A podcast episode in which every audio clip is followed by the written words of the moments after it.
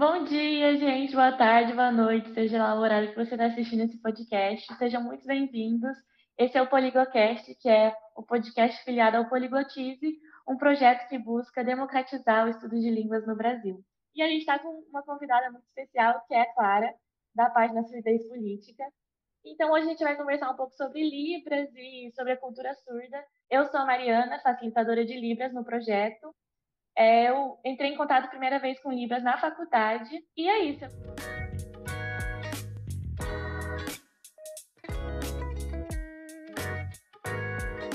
É isso. Eu queria pedir para a Clara se apresentar, depois a Maria, depois o Verá. Eu sei, meu nome é Maria Clara, eu tenho 18 anos, eu nasci surda profunda bilateral. E aí eu implantei com um ano e meio de idade. Minha mãe me levou no centrinho da USP, em São Paulo, para eu implantar. Então eu cresci com um aparelho, tipo, como se fosse ouvinte, sabe? Eu cresci em ambientes ouvintes, minha família toda ouvinte. As escolas eram de ouvintes. Então eu não tive contato com a Libras, porque por recomendação médica e da minha mãe mesmo, eu achava melhor para poder aprender o português a ser oralizado do jeito que eu sou, que eu falo português bem. Aí, enfim, cresci assim. Só que com a pandemia, eu acabei mais focando na internet, né? Ficou mais na internet, e aí eu conheci outros surdos, tipo o Gabriel Isaac, aquele lá, os Flocos, vocês conhecem? Então, é, eu conheci ele, aí eu fui vendo esse mundo surdo. E aí eu conheci uma menina também do Rio de Janeiro que é surda. Ela começou a me ensinar Libras, que eu não sabia nada. Ela me deu aula de Libras. E é isso, eu fui aprendendo um pouquinho. Aí eu entrei na faculdade de Libras também. Tô fazendo, vai acabar o primeiro período agora. é isso. Olá, meu nome é Maria Laura. Eu tenho 20 anos e sou facilitadora de inglês no projeto Poliglotize. Atualmente eu estudo letras com habilitação em português. Eu passei a ter a disciplina de Libras também. Eu acho incrível. É, e aí, galera, eu sou eu sou o Pedro, mas o pessoal chama de Uberaba. Eu sou estudante de cinema da Unila, faço parte da equipe de audiovisual do Poliglotize. É, meu primeiro contato com Libras, na verdade, acho que foi com o Poliglotize. Que eu sempre, é, assim, sempre tive contato com, com Libras e tudo mais, mas no Poliglotize comecei a me interessar, tanto que eu fiz esse, nesse semestre a matéria optativa. Aprendi, não muito, mas aprendi um pouco e me interessei bastante pela língua. É, Para começar, então, o nosso diálogo, eu fiquei com uma curiosidade sobre o que a Clara falou, porque você fez um vídeo para o Poliglotize sobre as identidades surdas, e eu queria que você falasse um pouco mais qual identidade surda você se identifica e como foi para você esse primeiro contato com a, com a língua de sinais brasileira.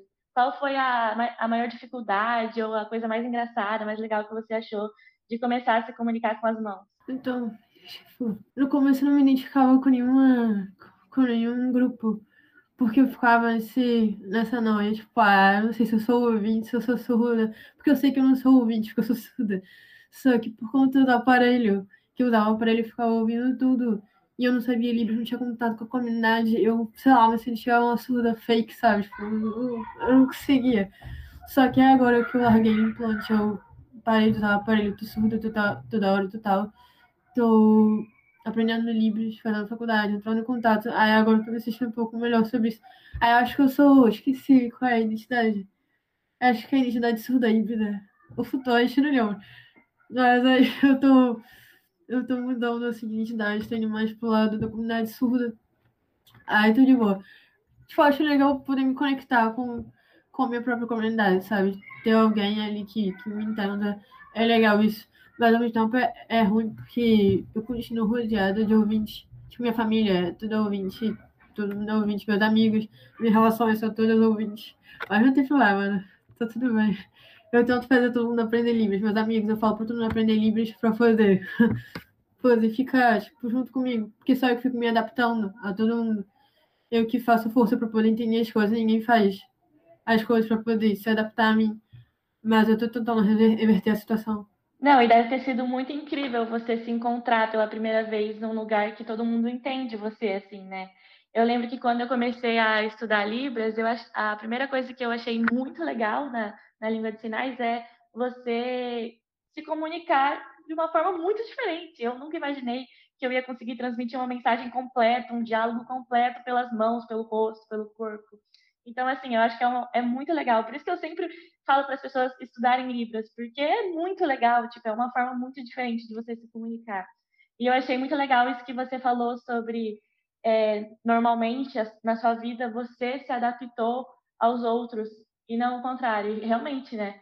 Faz a gente refletir sobre inclusão mesmo, assim, em todos os meios, né? Entre os amigos, por exemplo. Perdão, assim, é, eu só queria perguntar para a minha Clara sobre questões mais voltadas para a educação, por exemplo. Você sente que é, no ambiente escolar que existem profissionais é, preparados para atender alunos surdos ou com qualquer tipo de deficiência que seja, é, você na sua escola ou em qualquer outro ambiente assim voltado para a educação, você via pessoas que sabiam se comunicar em libras ou você acha que isso ainda é uma uma questão que a gente precisa avançar? É, eu acho que é uma questão, tanto que eu abri uma audiência pública aqui na minha cidade falando sobre isso, sobre educação inclusiva. Acho que é uma questão, tipo, eu passei por seis escolas, acho. Passei por seis escolas, todas particulares. E por mais que não soubesse Libras, eu sempre perguntava, tipo, ah, tem algum intérprete, tem alguma coisa assim que possa me ajudar? E ninguém tinha, ninguém, ninguém sabia, ninguém sabia Libras, ninguém sabia nada. Só uma escola que eles não tinham nenhum mediador para mim tinha um mediador para um menino que ele era autista. Aí era tipo um auxiliar. Ajudava a fazer os deveres e tal, mas para mim não tinha, porque ninguém sabia livre, ninguém sabia nada. E eu tinha um aparelho. Me tratava como ouvinte, só que como tinha uma dificuldade maior, eles abaixavam minha média. Então, se a média da turma era 6, a minha era 5. Eles abaixaram para tentar compensar essa falta de apoio. E foi a única escola. O resto das escolas também não tinha nada, não ajudava em nada. E aí ficava eu por eu mesmo. Porque eu tenho mais dificuldade também de interpretação porque por eu ser surda, eu sou muito visual. Então eu levo tudo muito ao pé da letra, tipo metáfora, eu não entendo nenhuma metáfora. Eu passei por muito, muito tempo na fono tentando aprender, mas eu não consigo aprender uhum. metáfora.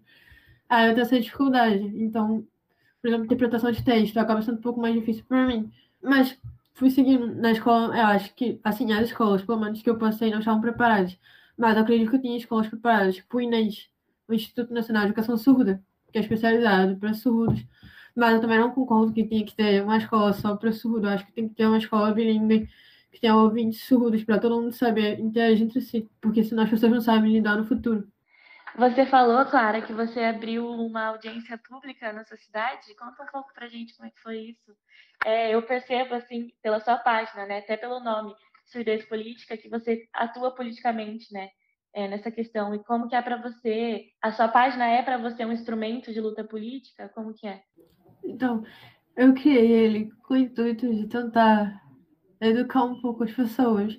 Porque, como eu disse, eu estou sempre em, é, em, em ambientes ouvintes que ninguém sabe nada, ninguém faz nada para saber Então, eu tentei fazer isso para tentar ensinar as pessoas sobre minha realidade, a realidade surda. Eu passei a pesquisar mais isso na, na pandemia, passei a estudar mais sobre isso. Ah, teve a, aquela, aquela comoção, não sei se vocês viram, do Descomplica que eu tentei conseguir assinatura para poder conseguir legenda, intérprete no site Descomplica, que estava estudando para Enem. E aí consegui, a, o Descomplica respondeu lá falando que ia legendar. Aí isso saiu em vários jornais, tipo Estadão, sabe? Saiu nos jornais, né? E aí a minha cidade viu, a Secretaria de Acessibilidade da minha cidade me, me chamou para poder abrir uma audiência pública sobre educação inclusiva. Aí eu fiz um texto, eu postei esse meu texto também no Medium, e agora eu não lembro do jeito que eu falei, mas eu postei esse texto lá, aí eu abri a audiência falando sobre isso, sobre como a gente precisa incluir as, as pessoas com deficiência, os surdos precisam incluir na educação, oferecer uma boa educação para gente. E sim, meu, meu Instagram é mais voltado para política, porque nisso que eu fui estudando do lado da surdez, também fui estudando o feminismo. A política eu, eu queria estudar mais sobre isso e eu via que dentro do feminismo não falavam sobre as mulheres surdas. Eu sentia falta disso. E aí eu tentei falar um pouco disso lá no, no Instagram. Agora eu dei uma parada, ficou toda a faculdade, mas eu vou entrar de férias, eu vou tentar voltar. Muito legal, e eu vejo assim que na sua página é tudo muito bem pesquisado, sabe? Você realmente, igual você falou, vem com o papel de educar, mas é, é muito bem feito, muito didático e bem pesquisado. Então, parabéns pelo conteúdo da sua página, porque eu realmente sou uma fã. Então, é, eu ia fazer uma pergunta mais puxada mais para minha área, né, que é do cinema que eu ia perguntar sobre qual é a relação dela com o consumo, né, de, de produtos audiovisuais, porque, assim, a gente tá eu estudo aqui com o pessoal do audiovisual Poliglotiz e a gente sabe que é muito difícil um filme sair com, por exemplo, legenda é, audiodescritiva ou até tem algum tipo de é, adaptação. Então, eu queria saber como que é a relação dela com esse consumo de, do meio audiovisual. Então, eu costumo consumir filmes internacionais, porque os nacionais não têm legenda. No cinema mesmo, o cinema não colocam legendas. Então, até o Globoplay eu não, não assisto não assisto nada, nada, nada nacional. Eu não consigo consumir essas coisas pela falta de legenda, não só pela falta de legenda, mas também a falta de intérprete. Porque existem cinemas que eu sei que tem uma caixa de intérprete do lado, mas aqui, como na minha cidade, eu nunca vi isso. Cinema mesmo nacional nunca tem, mas eu gosto muito de cinema. Eu gosto muito de filme. Eu, vou, eu sempre assisto, eu vou ter legenda, quando tem legenda eu assisto. E eu queria perguntar também, Clara, você falou que você se encont é, encontrou a comunidade surda depois, né? Depois de já ter vivido muito tempo entre pessoas oralizadas, pessoas ouvintes. E é, eu queria perguntar para você qual a principal diferença entre a cultura surda e a cultura ouvinte? O que, que você sente que você se encontrou bastante? E, assim, qual a principal diferença nos conteúdos que você consome? Não sei. Tipo, é que eu ainda não estou tão integrada na comunidade surda até por conta da pandemia. Eu não tenho muito contato, até porque na minha cidade, eu não sei, eu só sei mais de pessoas surdas que são bem mais velhas do que eu, então tem aquela amizade e tal. Mas acho que foi muito legal que eu encontrei com uma, uma minha surda, ela alguns anos mais velha que eu. Eu encontrei e eu pude conversar com ela em Libras. Por mais que eu não tivesse fluente, que eu ainda não sou fluente, foi muito legal poder ter essa experiência de poder conversar com alguém na, na minha língua e tal. Foi muito legal. Mas assim, ainda não sei muita diferença e tal, porque eu ainda não estou acostumada com a comunidade surda, tipo, na realidade mesmo, na prática. Ainda não estou acostumada, espero estar em breve. Mas, ah, tipo, não é que a comunidade ouvinte seja ruim. Eu tô acostumada também com a comunidade ouvinte, eu tô, tô habituada. É só pela falta de adaptação mesmo. Porque não tem isso. Minhas amizades, poucas, nenhuma sabe Libras, nenhuma sabe Libras. Poucas estão se esforçando para aprender. Minha família também não se esforça, mas não tem problema. Por isso que eu prefiro ir para a comunidade surda. Mas só depois da pandemia, acho que eu vou conseguir um pouco mais isso. Justíssimo o que você falou, eu acho, assim, me colocando no seu lugar faz todo sentido. Eu acompanho vários, assim, é, eu também tive muito pouco contato com a comunidade surda na faculdade, né? Eu estudei Libras lá, mas é, a minha professora era surda, mas, assim, só com ela mais que eu tive contato. Então, é, eu sinto muita falta quando eu estudo Libras em entender, por exemplo, a ordem da frase, sabe? Porque é muito diferente. E como é minha segunda língua, né? Libras não é minha primeira língua. É, eu, eu sempre acabo fazendo o português, o português finalizado. Sempre. Porque é muito difícil para mim entender a ordem que o surdo vai entender mais claramente a frase que eu quero falar. E agora eu estou estudando só isso. Eu estou tentando só ver, assim, intérpretes é, fazendo a tradução, a interpretação porque realmente é muito difícil quando a sua primeira língua é uma língua oral e você vai para sinalizada e você fica meio perdido, assim. Então, eu sempre acabo fazendo. A minha maior dificuldade hoje em estudar Libras é entender a melhor forma de transmitir a mensagem, assim, para a pessoa realmente entender de uma maneira visual, porque é muito dif diferente, assim, né? Pessoa, você sempre está acostumado a fazer uma frase numa ordem oral, na ordem do português, e em Libras é bem diferente, né? Ela vai inverter tudo da, de uma maneira melhor para o surdo entender. É, você tem alguma dificuldade, assim, quando você. Agora você está fazendo faculdade de Libras, né? Sim, é, tem dificuldade. No começo, minha maior dificuldade era a expressão. Porque eu morria de vergonha de fazer a expressão. Não, muita vergonha fazer a expressão. Mas agora que eu pude ter essa experiência de conversar com minha amiga, e eu vi que sai natural, sabe? Minha expressão foi natural consigo ser expressiva. Aí passou esse medo. Mas agora isso também é esse negócio do da ordem na frase. Eu também acho difícil. É difícil. Só que eu acabo acostumando que quando você vai lendo, existe na faculdade, a minha professora tem malo que é de Libras. Porque é, foi na FRJ, tem uma prova, tipo, você faz o Enem, e depois você ainda faz uma prova na FRJ para poder passar para o curso. Porque quem não for, quem não souber Libras, não passa. Só que com a pandemia, não teve essa prova. Então todo mundo passou. Ninguém sabia Libras. Então teve que ensinar Libras, porque ninguém sabia nada. Aí essa professora, ela faz um. Faz, mandou um material. Ela tem um site que está disponível para todo mundo. E então as frases lá, as frases do jeito que a comunidade segura fala, tipo, invertidas. E ela acaba acostumando. Tipo, você acostuma a ordem. Aí eu tô conseguindo pegar um pouco, mas ainda não tô 100% não. Vai até essa dificuldade também eu, eu sinto assim que quanto mais eu consumo conteúdos que são feitos por pessoas que têm Libras como a primeira língua, mais começa a ficar uma coisa automática, igual você falou, né? Acaba fluindo de uma maneira natural. E, na verdade, qualquer língua é assim, né? Quando você vai aprender, aprender também o inglês, por exemplo, a Maria Laura pode falar um pouco mais, quanto mais você consome esse conteúdo nativo, assim, mais você começa a entender o porquê das coisas e começa a fluir de maneira mais natural, né? Sim, até foi uma coisa que eu fiquei pensando quando vocês falaram sobre a ordem inversa e tal. É, muita gente pode ter dificuldade de entender isso, e claro, nosso primeiro contato com outra língua sempre vai ter dificuldades. A gente tem que se acostumar com a ideia de que cada língua vai ter a sua estrutura gramatical, vai ter suas frases, as suas construções. E acho que muita gente, eu não sei se vocês têm essa sensação, mas eu, inclusive, pensava assim: a gente acha às vezes que Libras é só um conjunto de gestos. Então, o que eu falar no português, eu posso passar palavrinha por palavrinha através de um gesto, digamos assim. E a gente tem que entender que Libras, na verdade, é uma língua que tem variações, que tem suas, suas especificidades como qualquer outra, né? É, total. Eu queria perguntar para o Uberaba se ele já teve algum contato com a Libras. Então, é, eu entrei, eu entrei na aula. O Parma foi o primeiro a se matricular. Ele matriculou nas primeiras aulas. Eu esperei uma semana. Meu orgulho, o Parma, meu editor, meu orgulho. Eu acho que eu entrei depois de umas três semanas já, que foi com, no película de reajuste. Mas, mano, achei, assim, foi, foi, foi bem diferente, foi uma experiência nova, porque a professora ela dá aula toda em Libras e o namorado dela, eu acho, ele traduz por cima no microfone dela. Então, em muitas horas, ela, assim, o namorado dela não tá lá e, tipo assim, ela vai na Libras e mandando no chat e meio que força você a aprender os sinais. Então, achei que isso ajuda bastante a entender. E eu tive um contato no supermercado, cara. Eu, a moça que tava me ajudando a empacotar, ela veio falando e eu entendi que ela deu um oi e falou tudo bem, e eu consegui responder. Aí acho que, tipo, foi o primeiro contato que valeu a pena. Cara, muito legal. E, e tipo assim, Libras, é incrível você aprender por, por ser uma língua, óbvio, você passa a ser é, poliglota ou bilíngue aprendendo Libras, mas também por isso, tipo, você pode ter um diferencial muito grande na hora de se comunicar com alguém, que se você não soubesse Libras, você não ia conseguir, né? Então é, tipo, muito transformador mesmo essa experiência de alguém pedir uma informação e você conseguir dar ela em libras, por exemplo, né? Eu acho isso muito legal.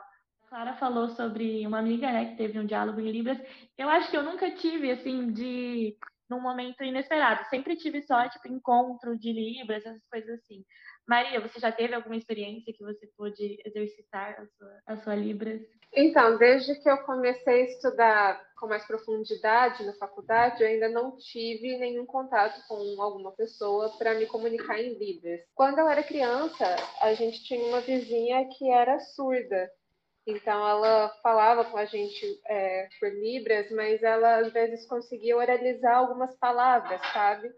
Então a gente se comunicava muito com ela, é, entendendo os sons mesmo que ela fazia.